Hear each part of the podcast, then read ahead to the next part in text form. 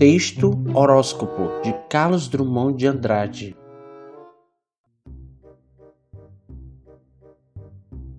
Telefonaram do escritório.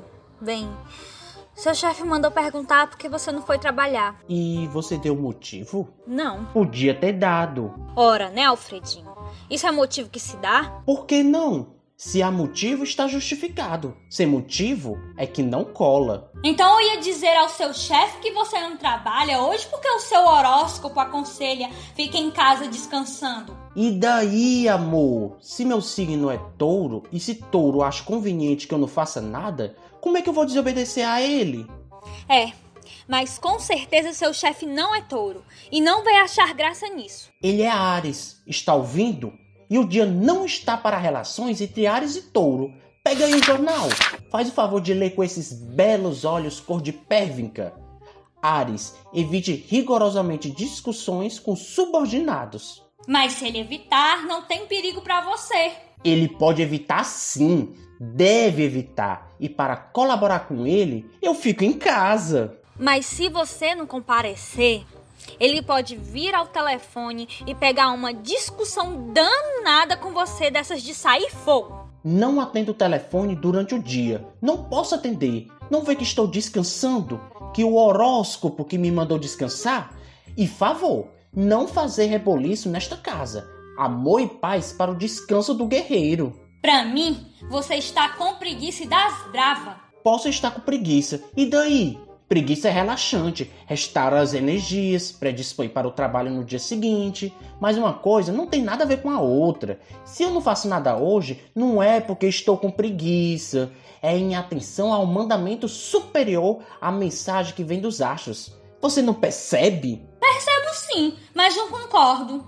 Pode-se saber por que a Excelentíssima não concorda com aquilo que percebe e que está devidamente explicado? Pode. Então explica. Vamos! Alfredinho, até parece que para você só existem dois signos no zodíaco: Touro e Ares, você e o patrão. Espera lá, você queria que eu não prestasse atenção em Touro?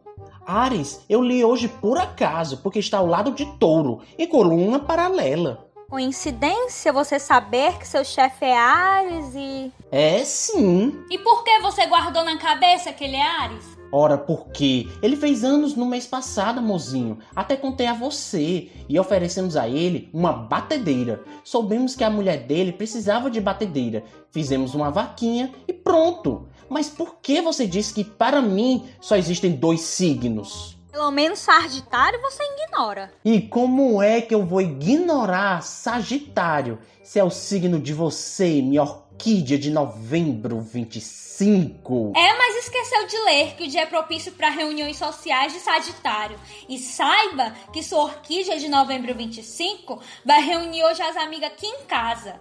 Trate de se mandar, querido. Sem essa, Touro me manda descansar em casa e você me enche a casa com mulheres? É Sagitário que recomenda. Sagitário não ia fazer isso comigo. Eu já tinha harmonizado Touro com Ares. Pode continuar harmonizando se for descansar em casa do Tostes, que é virgem. Eu sei, ele é nosso padrinho de casamento. O horóscopo do Tostes recomenda prestar serviço a um amigo. Assim, Touro, Virgem, Ares, Sagitário ficam inteiramente harmonizados, cada um na sua, um por todos e todos por um. Ande, se vestir rapidinho, rapidinho, e rua agora.